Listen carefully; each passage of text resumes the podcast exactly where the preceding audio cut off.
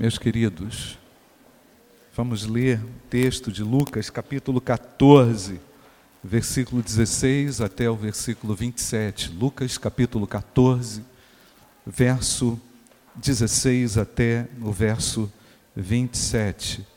Diz-nos o texto: Porém, ele lhe disse: A um certo homem fez uma grande ceia e convidou a muitos.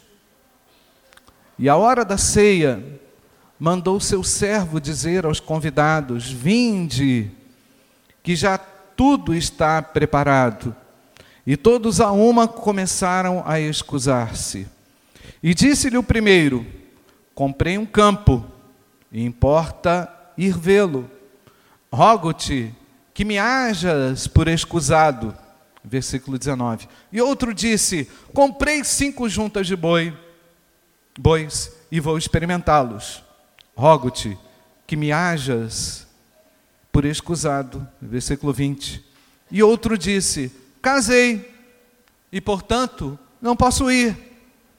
E voltando aquele servo, anunciou estas coisas ao seu senhor.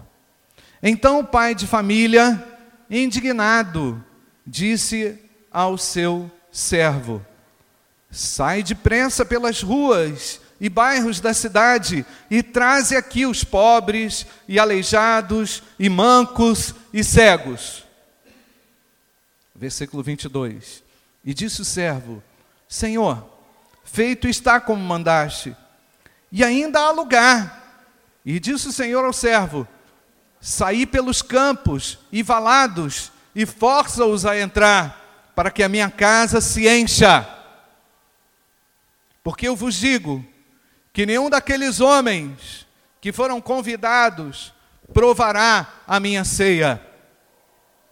Ora, ia com ele uma grande multidão, e voltando-se, disse-lhe: Se alguém vier a mim e não aborrecer a seu pai, e mãe, e mulher, e filhos, e irmãos, e irmãs, e ainda também a própria vida, não pode ser meu discípulo. E qualquer que não levar a sua cruz e não vier, vier após mim, não pode ser meu discípulo. Amém, irmãos? Pai querido, abre os nossos corações. Queremos entender, ó Pai, de forma muito ampliada pelo Espírito Santo de Deus, o que o Senhor quer falar conosco. Queremos não apenas compreender, queremos praticar a tua palavra, Senhor. Abençoa todos aqueles, ó Deus, quantos ainda não conseguiram abrir mão, para que, Senhor, sejam abalados pelo Espírito Santo de Deus nessa noite, Senhor. E fala-nos poderosamente, em nome de Jesus. Amém. Irmãos, pela manhã eu falei que Jesus, muito mais do que ensinar bons costumes à mesa, Jesus quis que os seus seguidores compreendessem o que é o reino de Deus, o que é viver a vida segundo os propósitos de Deus.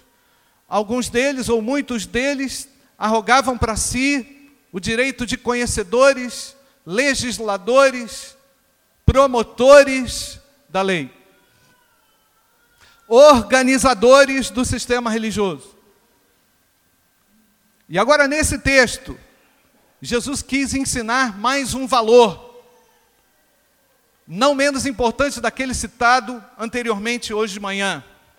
Um valor do reino de Deus, que na verdade é algo que se constitui uma luta em todo coração humano. Que é abrir mão. E quando eu li esse texto durante essa semana, refleti, orei, pensei, busquei a Deus, busquei entender a necessidade de cada um de nós, a necessidade da igreja, a necessidade das pessoas, e compreendi que não apenas a humildade mas também a abnegação, reunidas, compreendiam um sistema novo que Jesus queria implantar no coração das pessoas. Jamais, jamais conseguiriam ver a Deus da forma que estavam. Então, quando uma pessoa demonstra abnegação, demonstra altruísmo, ela tomou livremente uma decisão. E a decisão foi: eu abro mão de um comportamento ou alguma coisa que me impede de ver algo maior do que eu. Abnegação é a atitude de deixar Deus trabalhar. E eu percebo na experiência, na minha própria experiência, na, na experiência das pessoas que, com as quais eu me relaciono, e agora eu me refiro exatamente a uma situação envolvendo a minha própria família, situação envolvendo a minha mãe, numa situação muito específica, quando ela conseguiu deixar algo ou abrir mão de algo Deus entrou em todo aquele espaço. E a abnegação, ela cria um caminho para Deus. A abnegação abre um espaço grandioso para a intervenção sobrenatural de Deus. E era exatamente isso que Jesus quis mostrar para os discípulos, não da abnegação como um sacrifício não é? Ah, intenso, como um sacrifício ah, desmedido, mas como um sacrifício, sim, compreendido como algo que não pode mais ficar comigo, não pode mais é, prevalecer ou é, criar a obstrução para a intervenção de Deus. Tem um exemplo simples aqui, e eu quero citar, e eu vejo isso também em algumas mães. É muito comum, quando a mulher tem o primeiro filho, e ela é uma profissional, ela pensar assim: meu Deus, como é que eu vou conseguir dar conta da minha vida profissional e também desta criança? Estou errado, mulheres? E se instaura o quê? Um conflito. Eu não estou dizendo que é, se porventura a mulher não consegue abrir mão da sua vida profissional, que ela está errada, não. Mas algumas mulheres entendem, avaliando todas as circunstâncias, todas as situações, que ela deve fazer isto para se dedicar 100% aos filhos. Não é verdade? Você conhece alguém assim? Conhece ou não? Conhece alguém assim? É? Então, uma atitude de abnegação. É como se ela negasse a própria vontade é uma necessidade que ela tem de empreender na formação do seu filho. Eu não estou dizendo, gente, que quem não faz isso é a pior pessoa do mundo, não.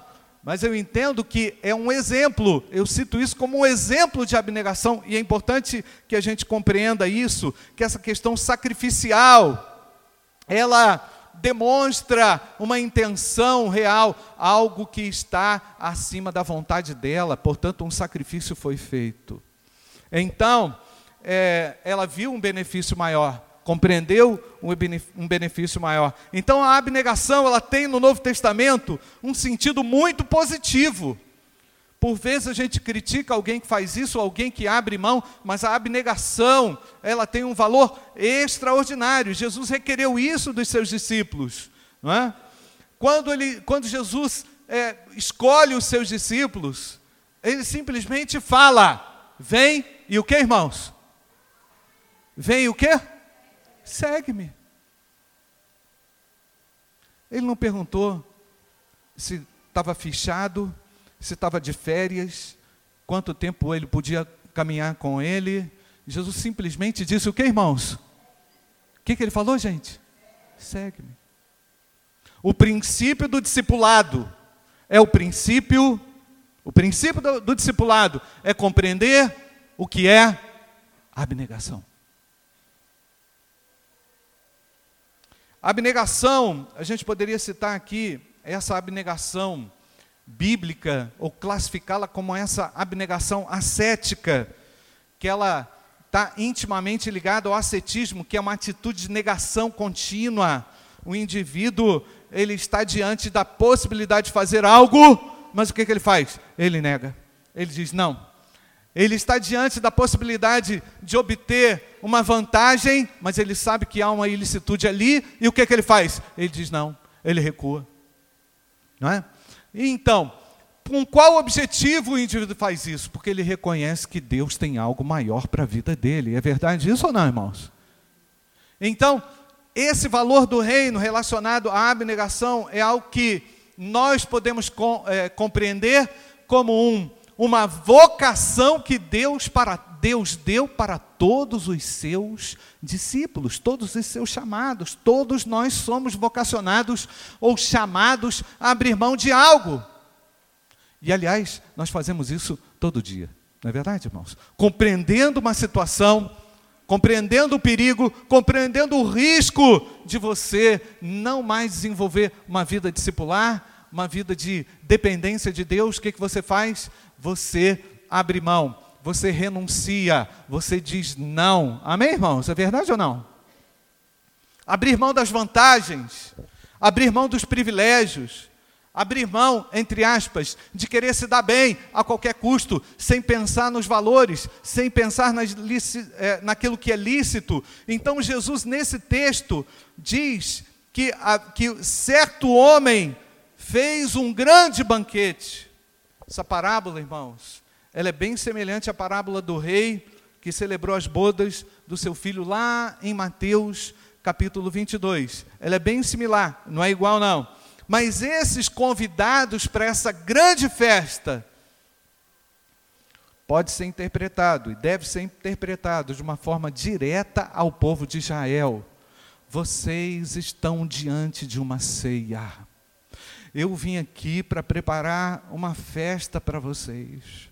Eu vim aqui, eu coloquei um, estou colocando um banquete diante de vocês, algo que vocês nunca experimentaram, algo que vocês sonharam, algo que os profetas vislumbraram, algo que aqueles que profetizaram em meu nome falaram, é, anunciando a mim, quiseram experimentar vocês, em outras palavras, estão sendo privilegiados. Jesus se dirigiu claramente ao povo judeu. Então, quis que eles compreendessem o valor de abrir mão. Sabe por quê, irmãos? Porque o movimento messiânico estava instalado. O movimento messiânico, especificamente, ligado àquele movimento dos zelotes, queriam guerra, queriam a destruição, queriam depor o reinado romano.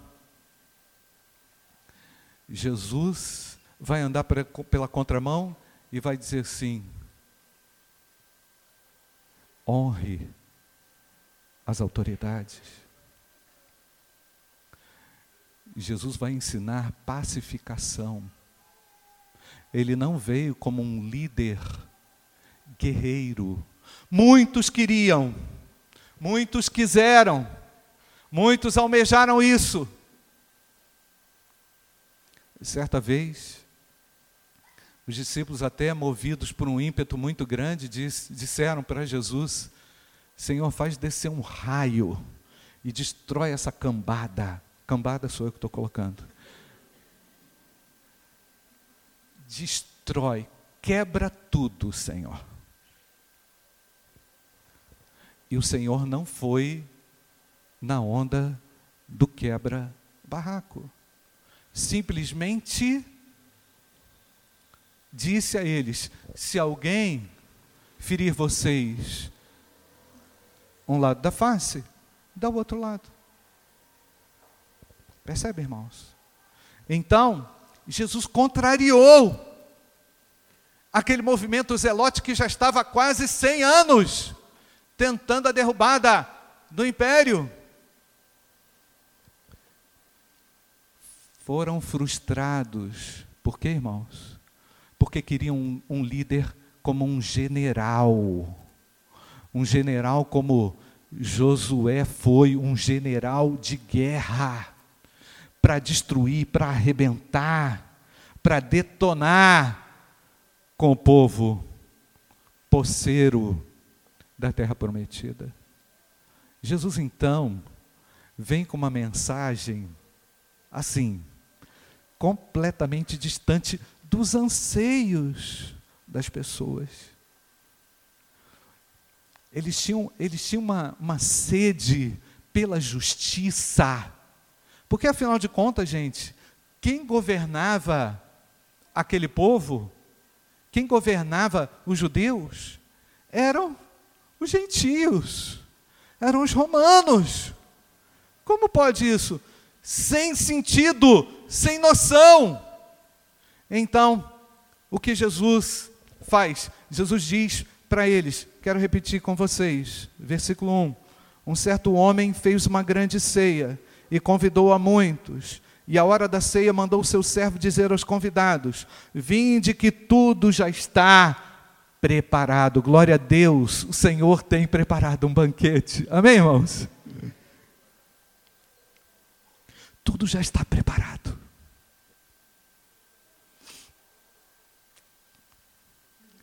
Irmãos, às vezes eu fico pensando, se eu tivesse naquele esquema lá, daquela religião,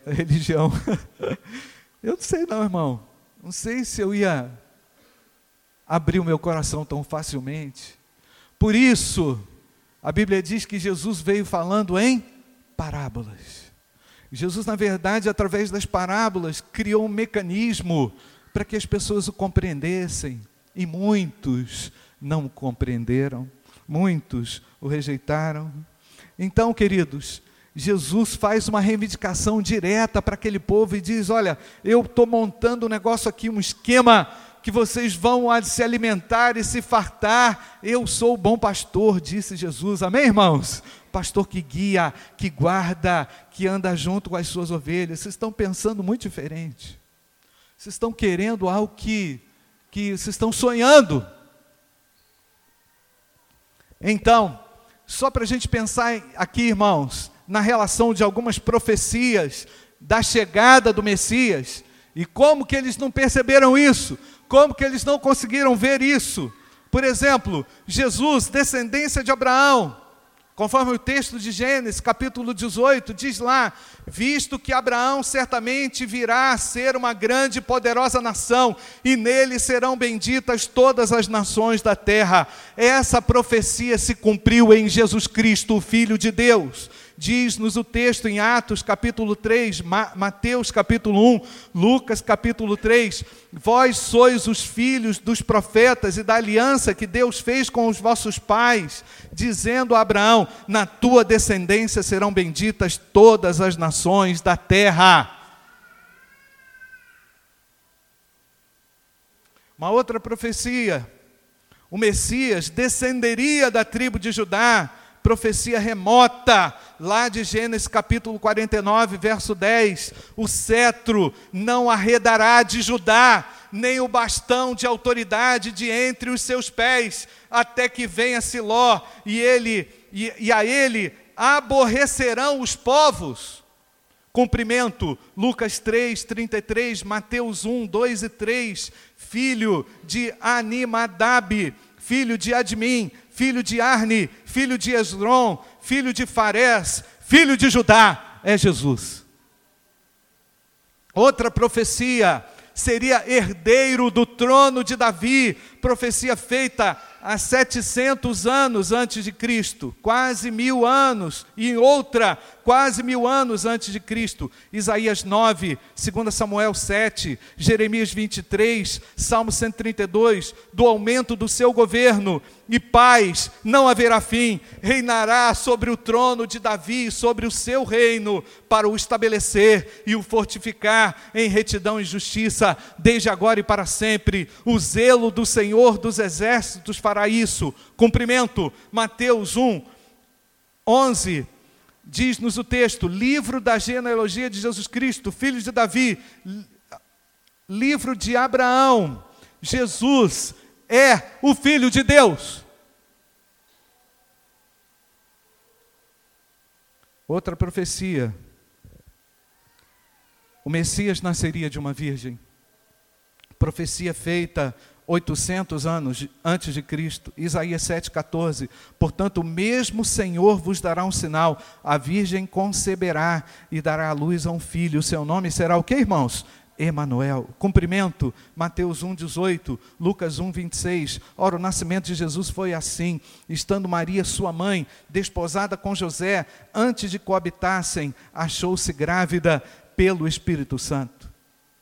E tantas outras profecias, irmãos, inúmeras profecias. Estou aqui virando a quarta página, já estou aqui na profecia 15.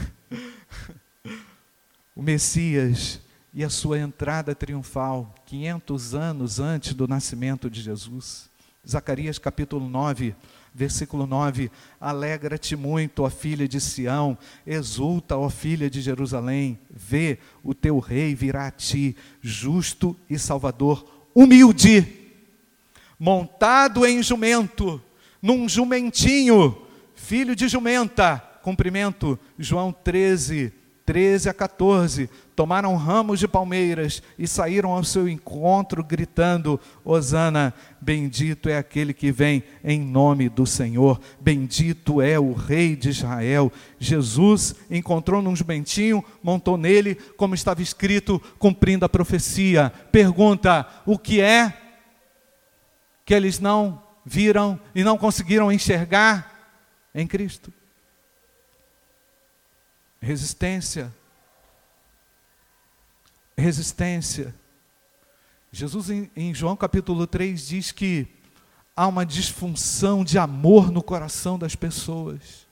Amaram mais as trevas do que a luz.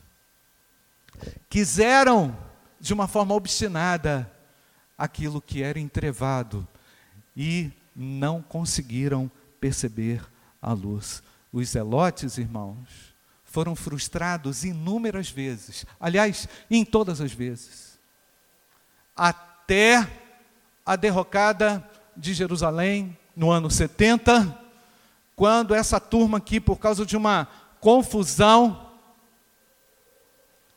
acabou sendo dispersa de uma vez por todas e sendo abalada toda a estrutura e toda todo o sistema religioso judaico em razão daquela revolução.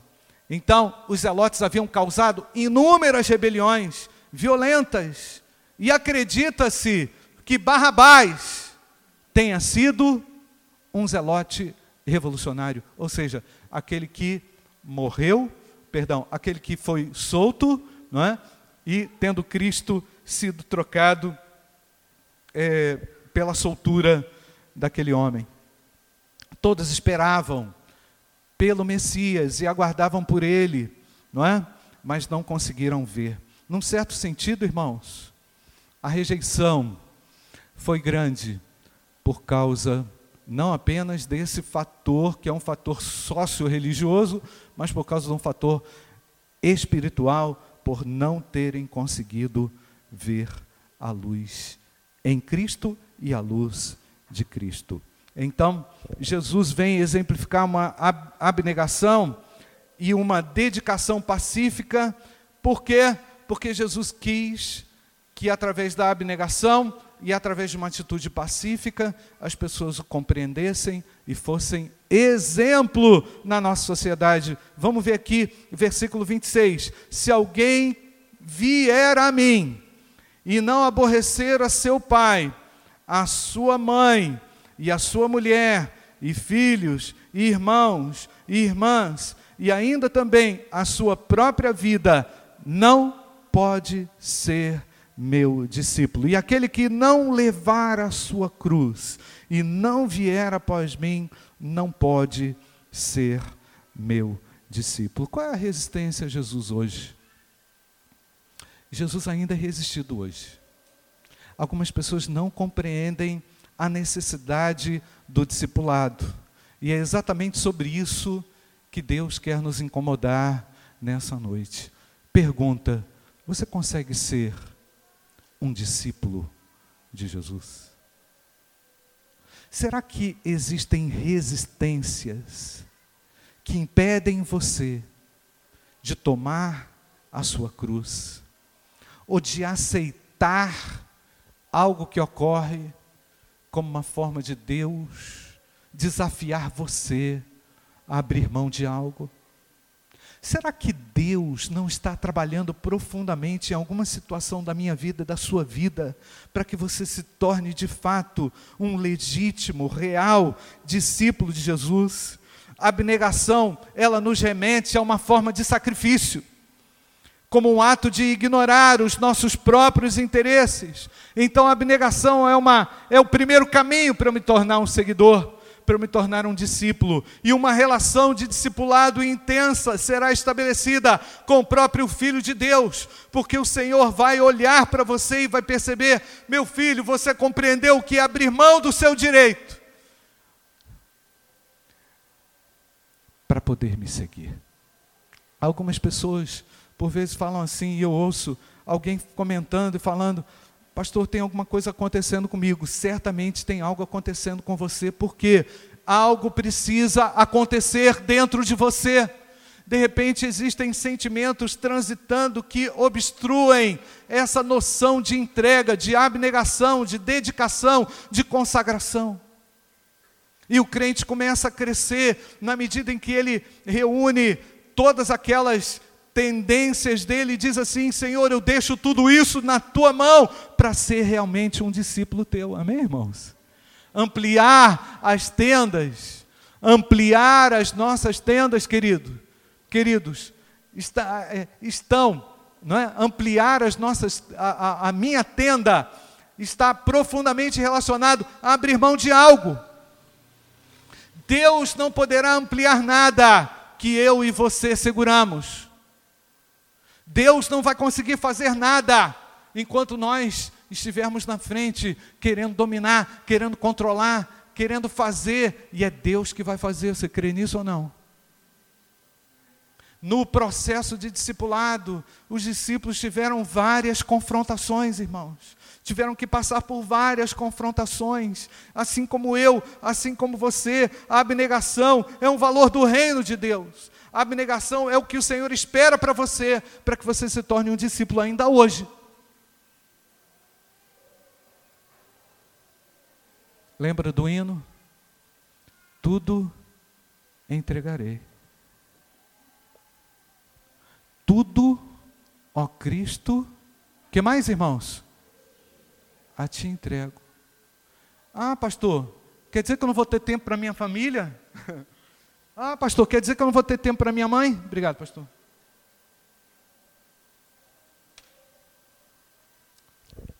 Quer dizer que Deus vai tolir todos os meus interesses? Não.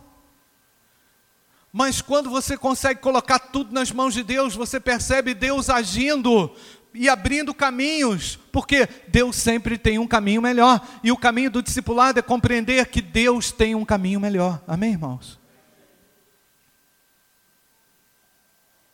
Aliás, é nesse ponto que eu e você um dia fomos confrontados na conversão. Nós guardávamos muitas coisas, nós tínhamos muitas coisas, nós tínhamos muitas preferências, é? nós tínhamos muitas vontades livres no coração.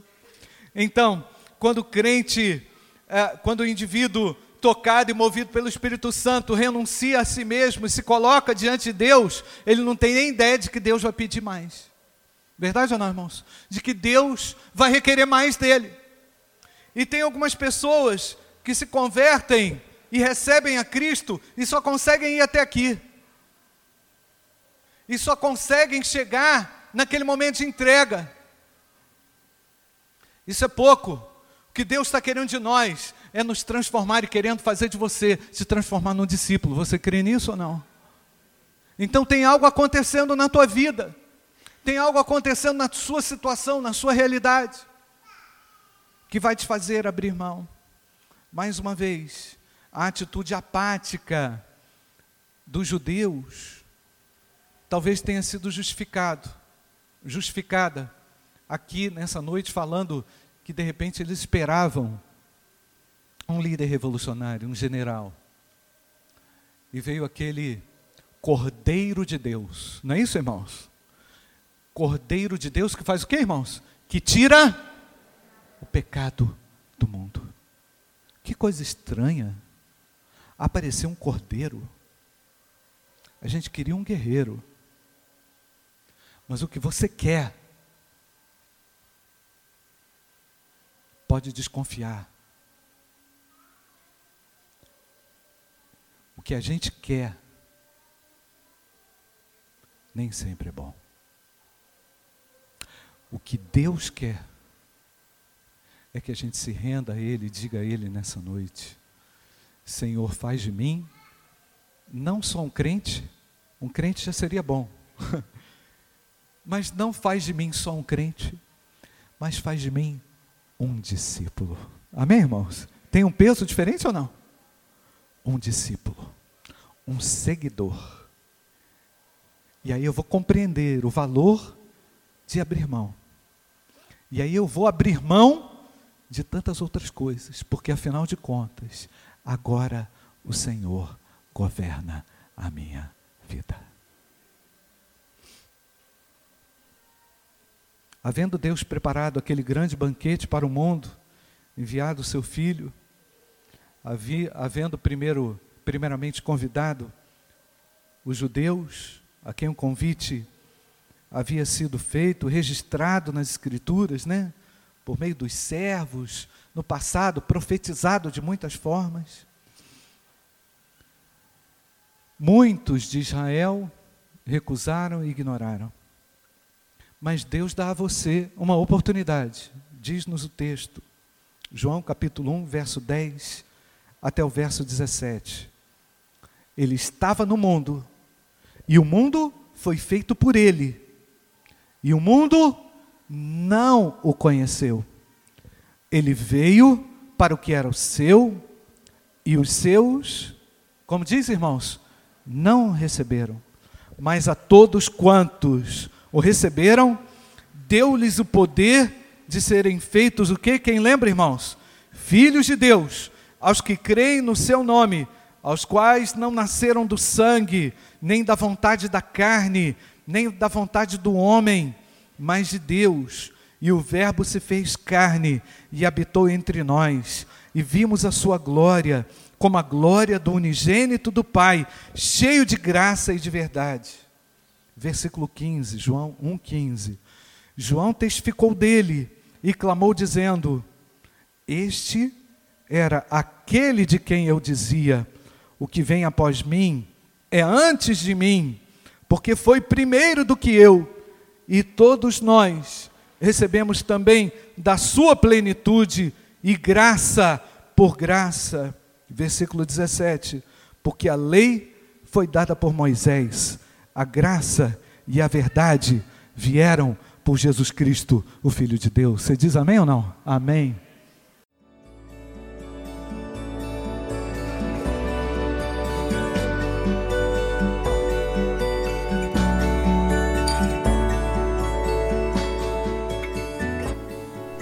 A Igreja Batista do Bom Retiro tem plena convicção de que a palavra de Deus é poder para salvar e transformar vidas.